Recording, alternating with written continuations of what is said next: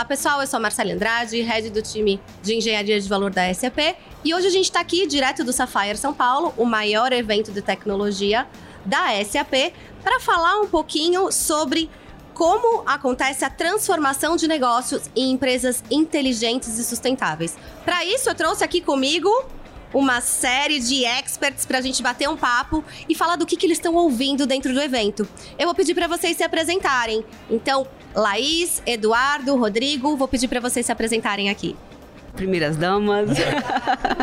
Olá, pessoal, tudo bem? Eu sou Laís Érida, né, sou CEO da HL Soluções Ambientais. É uma empresa que é uma consultoria que apresenta soluções no sentido de licenciamento ambiental. Eu atuo na área há 18 anos, então uh, uh, venho acompanhando um pouco a trajetória dessa temática né, no mercado nacional. Então, é, com a chegada das soluções da SAP, vou conversar um pouquinho com vocês sobre a minha percepção sobre a influência mesmo das tecnologias da SAP na pauta de sustentabilidade, né? Então, é um prazer estar aqui, tá? Obrigada pelo convite. Já estou aqui ansiosa para o bate-papo, que vai ser muito bom. Maravilha, seja bem-vinda. Eduardo? É, meu nome é Eduardo Freire, né? Eu costumo brincar que eu me apresento como pai da Melinda e da Maria Júlia, né? Porque de fato são as figuras que mais me inspiram a inovar, mas sou CEO da FWK. Na FWK, basicamente, a gente ajuda empresas de mentes jovens, né? Nesse cenário de inovação e transformação digital aí no Brasil e agora rumando para caminhos além de Brasil, né? Perfeito. Seja super bem-vindo, Rodrigo. Eu sou o Rodrigo Balma, é, fundador e, e, consultor da, da R Balma, que é a minha consultoria focada é, em cultura organizacional. A gente procura fazer um trabalho de trazer coerência para a cultura organizacional através de políticas, processos, práticas, rituais e uso de tecnologia para acelerar esse processo de viver uma cultura mais intencional que possa sustentar os objetivos de negócio ali. Maravilha, tô super bem acompanhada aqui. Edu, conta um pouquinho pra gente. A gente tá falando, o tema do Sapphire esse ano, ele fala bastante de transformação de negócios, de inteligência, trazer inteligência para esses negócios e também de sustentabilidade. Não dá pra gente falar de empresa inteligente sem falar de excelência na gestão dos dados, né? A SAP tem uma plataforma bastante robusta, que é o SAP Business Technology Platform, Platform que justamente faz tem esse propósito de integrar os dados, trazer automação, trazer inteligência artificial, proporcionar o desenvolvimento de aplicações e manter toda essa cadeia cada vez mais inteligente e mais resiliente para poder inovar, né? Para que a empresa tenha aí é, uma grande aceleração. Você viu isso no evento? Que coisas você podem compartilhar legal, aqui com a legal. Um, uma coisa importante para a gente dizer, né, que na verdade isso é uma jornada que a SAP começou lá com o SAP Leonardo, né? E quando ela traz essa plataforma, né, de low code, no code, ela facilita, por exemplo, às vezes o trabalho da gente, por exemplo, do próprio Rodrigo aí com, com a parte de pessoas, né? Porque quando a gente estrutura isso, essa jornada end-to-end, às vezes a tecnologia ela não suporta isso, né? Então, quando a SAP traz esse esse modelo que já é um, não é uma tendência, é um fato, né, que as coisas acontecem, então você consegue materializar muito mais a tecnologia e a própria inovação, né? E aí conectando situações como própria AI, né, deep learning, machine learning, etc. Isso fica muito mais palatável, ficou muito menos técnico, né? E mais resultado e mais pessoas aí no jogo para que a gente colocar. Então eu, eu acredito, dei uma passeada sobre isso, né? Vi lá o stand lá do, do, do né? Com a questão da sustentabilidade e tal, que aí tem a, a própria Laís aí para ajudar a contribuir, mas eu acho que assim, olhando e resumindo muito isso, né? É, que tudo isso está no SAP Forrana, né? Que eu acho que na verdade é o grande diferencial, porque não adianta você ter tecnologia se não tem performance, né? Porque, e a gente está aí, né, Rodrigo, com essas pessoas vindo aí de, de, de, de, com essa velocidade que a tecnologia existe, eu acho que a gente está muito bem servido, né? Nessa, nessa plataforma que a SAP vem trabalhando. Perfeito. Muito bom, Edu. Se você me permite complementar, é, sobre que a gente fala em sustentabilidade, é tudo muito intangível, né? Parece até um pouco uma ideologia, um jeito de pensar. Então, acho que um dos grandes desafios, quando a gente fala em implementação, inclusive na cultura das empresas, é tornar isso mensurável, né? Tangível e realmente que traga informações que sejam importantes não só para a operação, mas para as decisões estratégicas né, da organização. Então essa plataforma traz isso de uma forma é, muito feliz, assim, quando a gente, a gente vê a perspectiva do mercado, porque traz uma visibilidade dos dados, porque só sustentabilidade, mas o que ela significa de fato, o que, que ela traz para o negócio, financeiramente falando, inclusive, qual os impactos, como é que a gente pode melhorar, se a gente não sabe como está, como é que a gente vai mensurar, né, o quanto precisa melhorar. Então, essa ferramenta vem de uma forma para trazer mais essa tangibilidade para a sustentabilidade, a gente conseguir mesmo quantificar. E acabou, né, Rodrigo, você me permite, mas ela me deu um insight muito legal, né, que fala sobre orquestração. E a gente brinca que tudo na, na quando a gente está falando de transformação e inovação, né, tem uma relação muito lá na FWK a gente faz muito uma relação com o jazz, né? Porque aí o jazz ele surge com um movimento de transformação, né, como muito bem a, a Laís trouxe para a gente, mas eu tenho que ter uma orquestração, ou seja, eu tenho que ter uma partitura, né? Mas eu tenho que ter repertório. Não adianta a gente começar. E aí, Rodrigo, eu acho que é um gancho aí para tua contribuição, né? Porque quando a gente está falando de repertório, essencialmente a gente está falando de pessoas, né? De um lado eu posso ter um conjunto de dados ali, né? Se a gente de fato não colocar inteligência humana naquilo, né? Não sei como a gente vai conseguir sair do outro lado. É, o repertório, quando a gente vai falar da, da parte de criação, né? De cria, exercer a criatividade, o repertório é um fator fundamental para você conseguir né, fazer pontes que às vezes não Sim. são tão óbvias aí. Mas eh, pegando uma ponte também do que a Laís trouxe, né? Quando você tem essas acesso a essas informações de forma bastante clara, se a gente partir da premissa que engajamento é o exercício dos porquês, né? Você consegue engajar as pessoas quando você tem acesso à informação, você consegue, consegue mostrar as relações ali é, de causa e consequência entre o que eu faço e o que provoco, né? E aí eu consigo trabalhar mais engajado com, com, com um porquê maior do que eu estou fazendo, qual é a minha contribuição para, para o negócio quanto pessoa ali. É bem interessante. Uma coisa, é muito bacana a gente ouvir isso, porque o nosso principal propósito aqui na SAP é como a gente de fato ajuda o mundo a ser mais sustentável e mensurar isso, né? Isso é vital para todas as organizações. É, nas minhas conversas pros, com os clientes, o que eu tenho visto muito é que, puxa, 90% deles, 100% deles, eles já têm é, sustentabilidade permeando a sua estratégia. O grande desafio aqui é como conectar esses dados. E diferente de outras áreas de atuação, a sustentabilidade ela não é uma área única.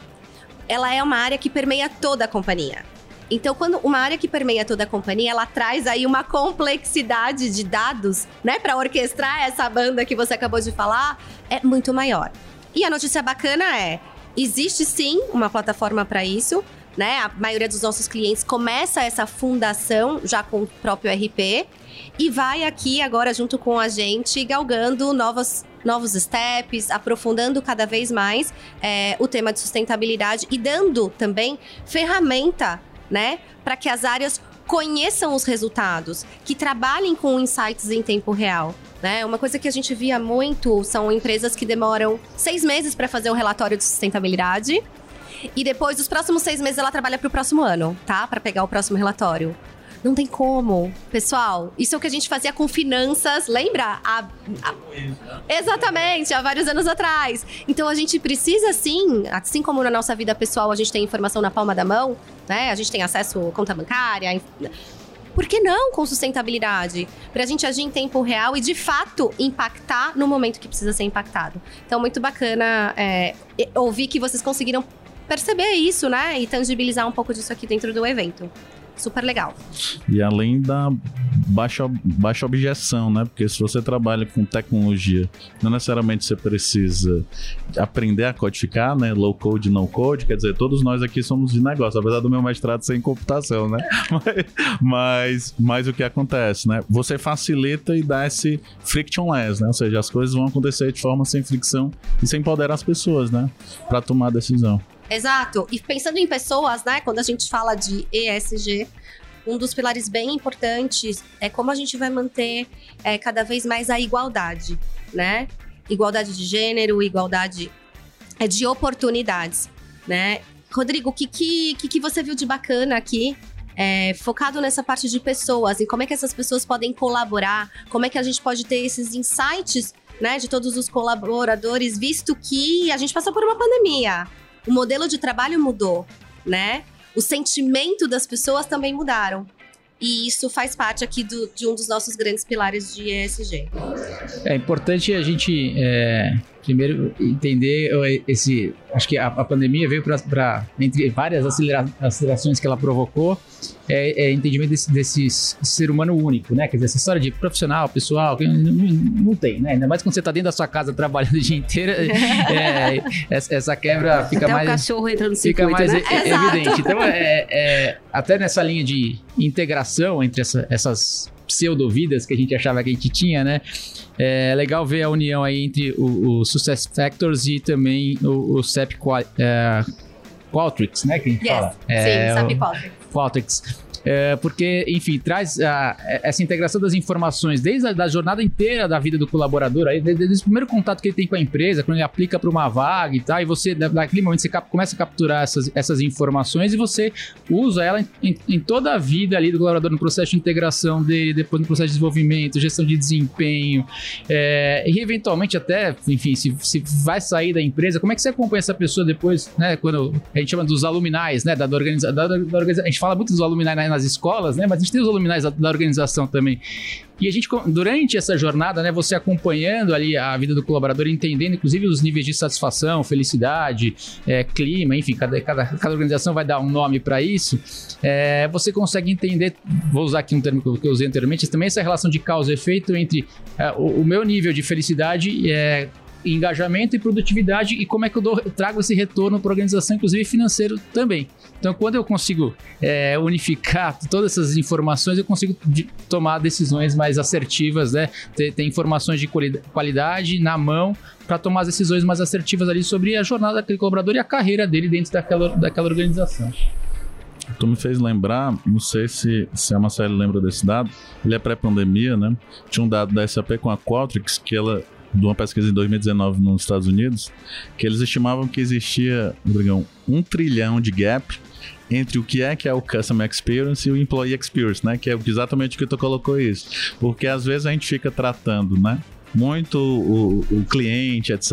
Cliente no centro. Mas, cara, se eu não tratar né, da minha cozinha no bom sentido, né? Ou seja, de como é que eu tô, que eu tô tratando as pessoas internamente, né? Então, é, uma, é uma relação literalmente causa e efeito, né? Como você falou.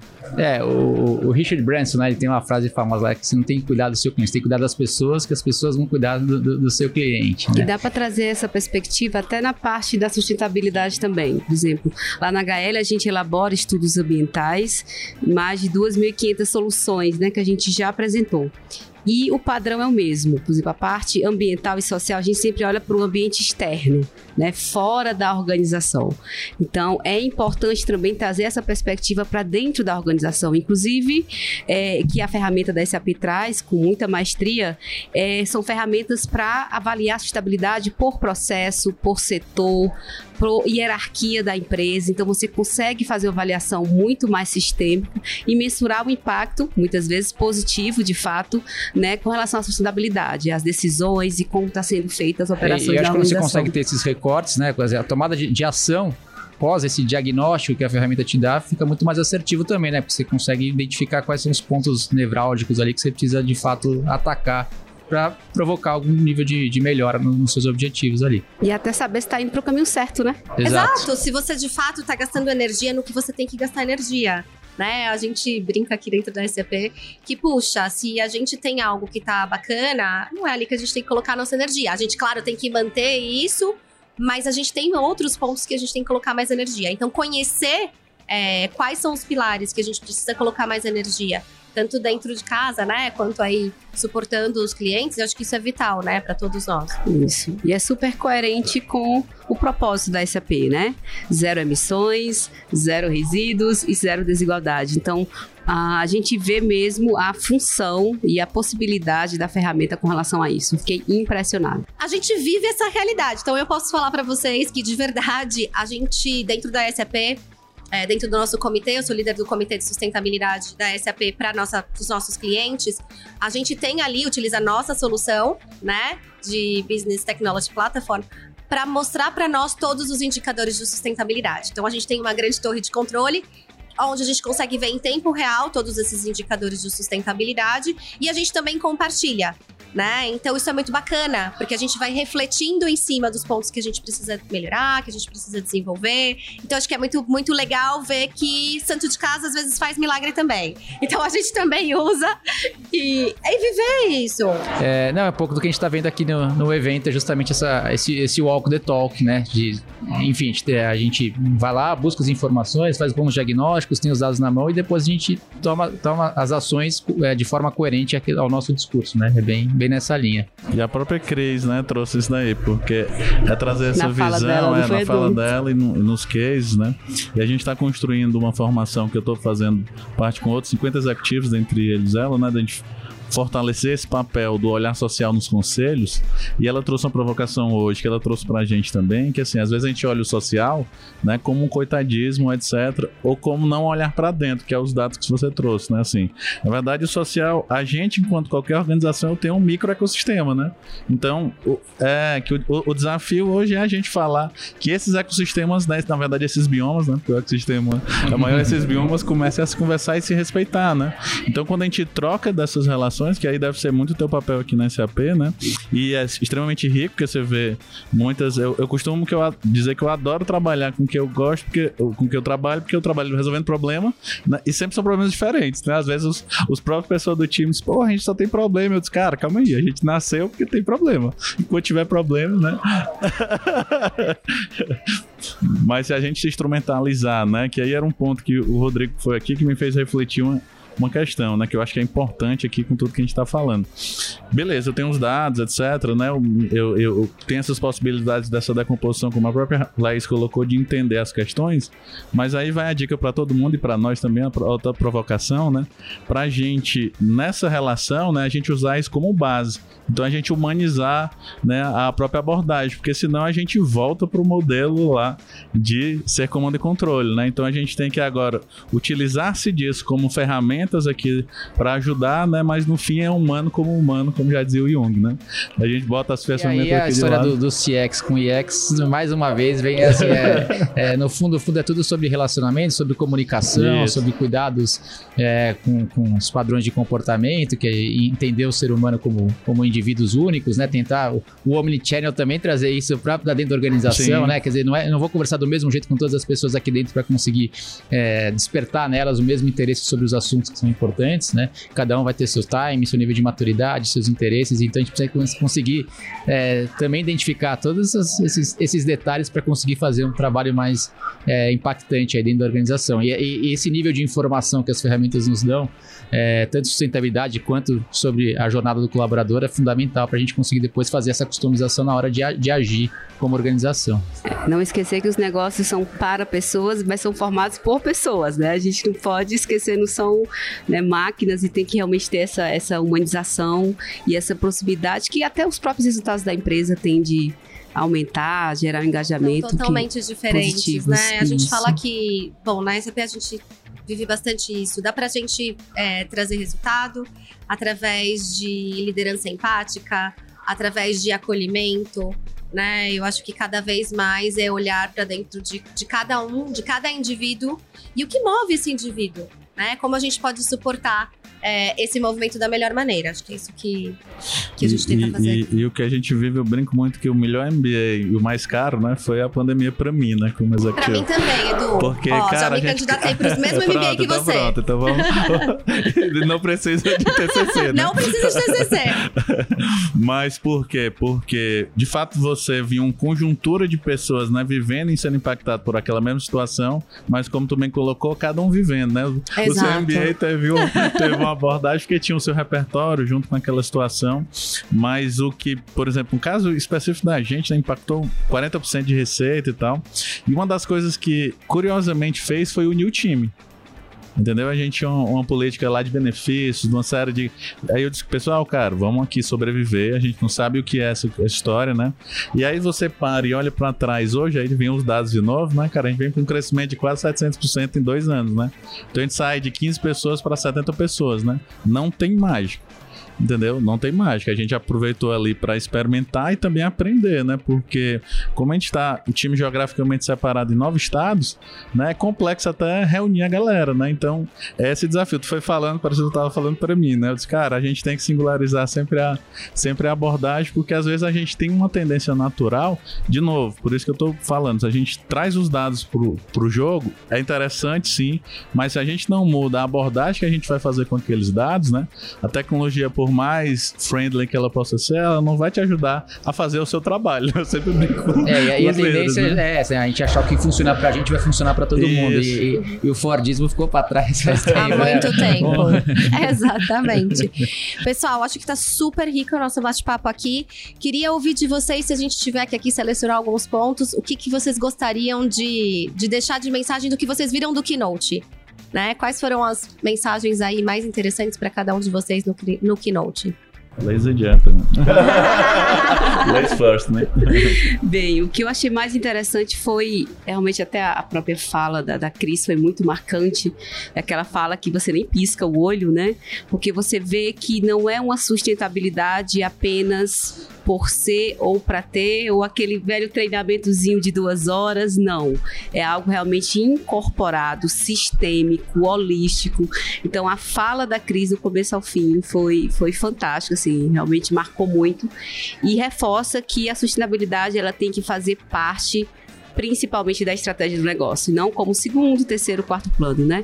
Então, reforçou que esse, essa jornada já está bem madura, então realmente a sustentabilidade hoje não é mais uma ideologia, ela é algo necessário e está no foco, está realmente na espinha dorsal das estratégias das organizações e a SAP visualizando isso, né, tá indo por esse caminho também, trazendo ferramentas que é o que distancia um pouco do que a gente gostaria da realidade, né? Então esse, essa conexão é fundamental e está sendo gerada pelas soluções também da SAP. Então realmente essa possibilidade da sustentabilidade ser é, metrificada, mensurada e utilizada na estratégia, para mim, reforçou bastante que tá bem maduro já o processo.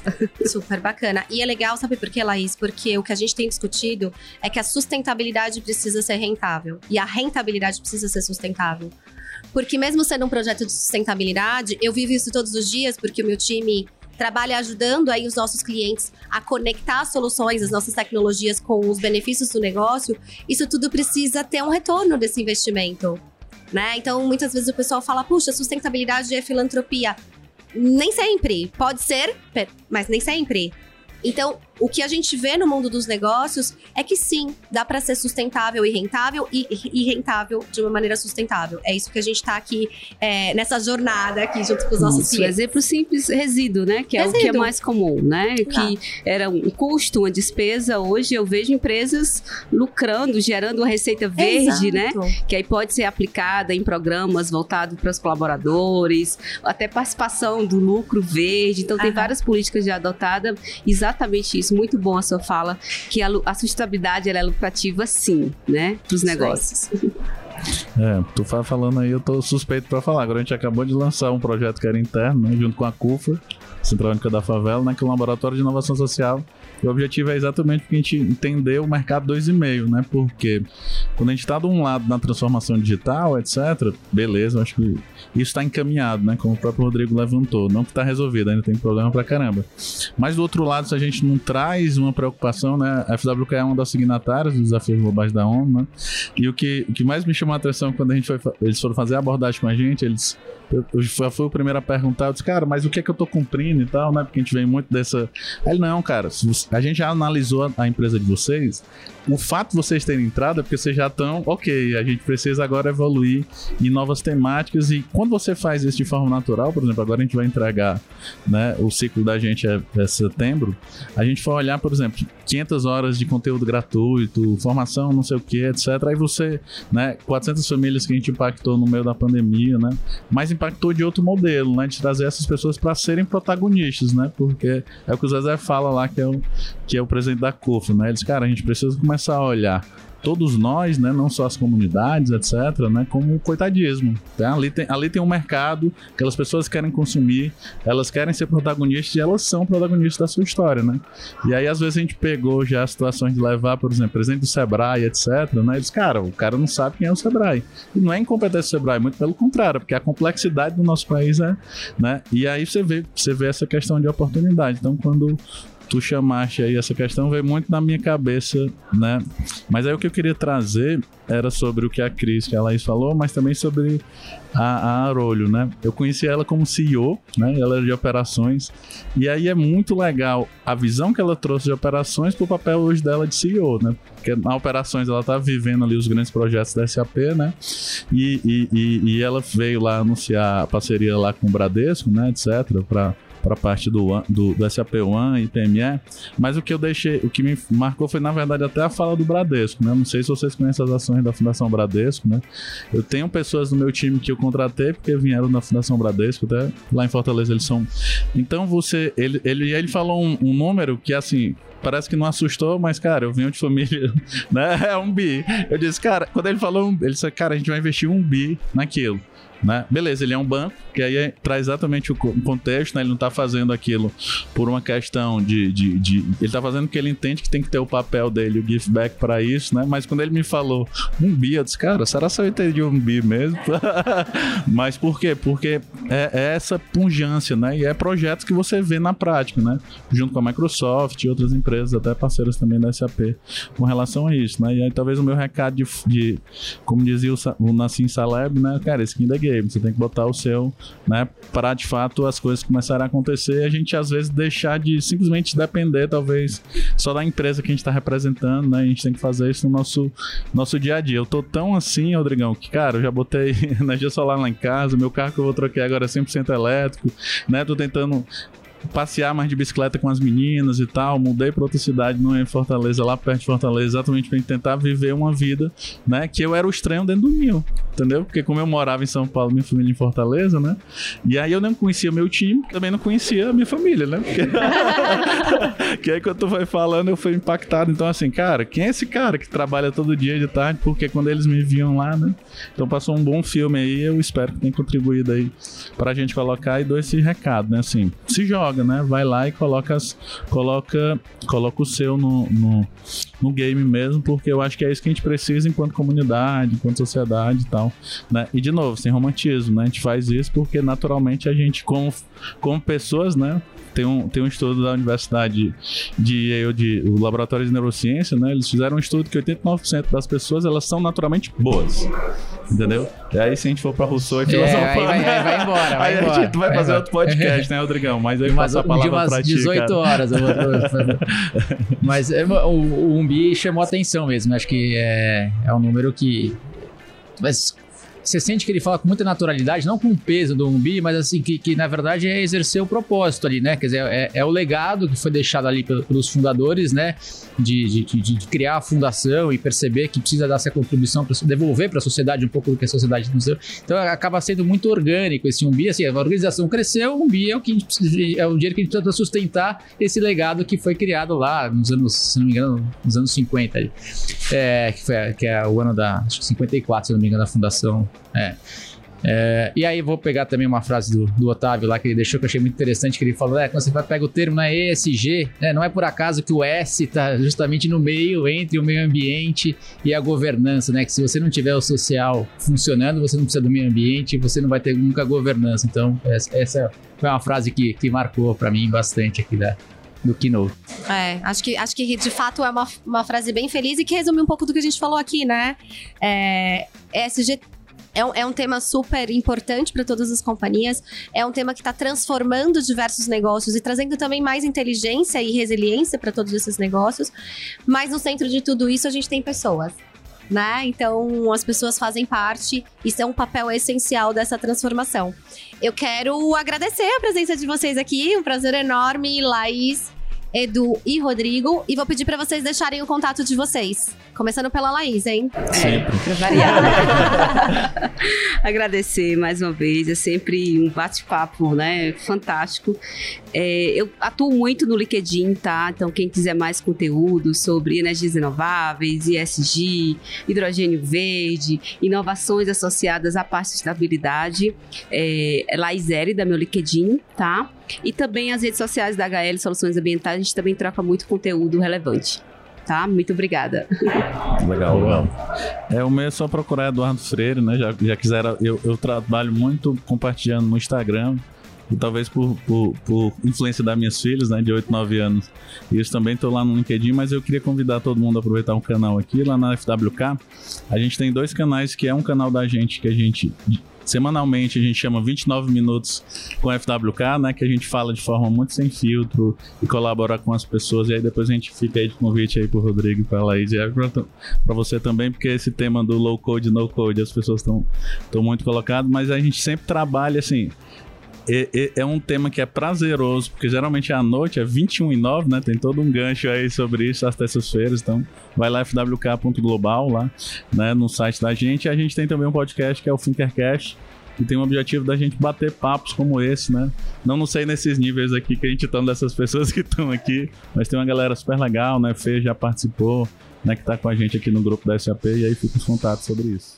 Maravilha. Obrigada, Edu. E eu uh, também estou mais ativo no LinkedIn, Rodrigo Balma mesmo, uh, ou em outras redes, R Balma. E ali eu procuro compartilhar também coisas que a gente vai vivenciando no dia a dia e até do cotidiano, como a gente pode transferir, fazer analogias ali com o mundo corporativo, eu procuro fazer essas conexões bem, é, bem intensamente ali no LinkedIn e trazer um pouco da, da nossa experiência aí é, para ajudar as pessoas que às vezes vão passar por uma, uma, um primeiro momento dentro de uma organização e tal, se preparar um pouco melhor é, para essa vida corporativa. Mas é isso. Maravilha, pessoal. A gente continua aqui, então tem mais algumas horas de evento para a gente mergulhar na tecnologia e como ela pode tornar os negócios cada vez mais inteligentes e sustentáveis. Vamos aproveitar que o evento está uma delícia. Até mais, pessoal. Tchau, tchau. Valeu, tchau, tchau. Obrigado. Valeu, pessoal. Até a próxima.